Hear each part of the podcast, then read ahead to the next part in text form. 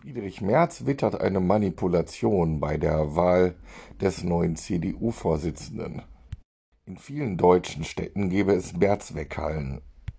Dies sei eine klare politische Manipulation zu seinen Ungunsten, so Friedrich Merz.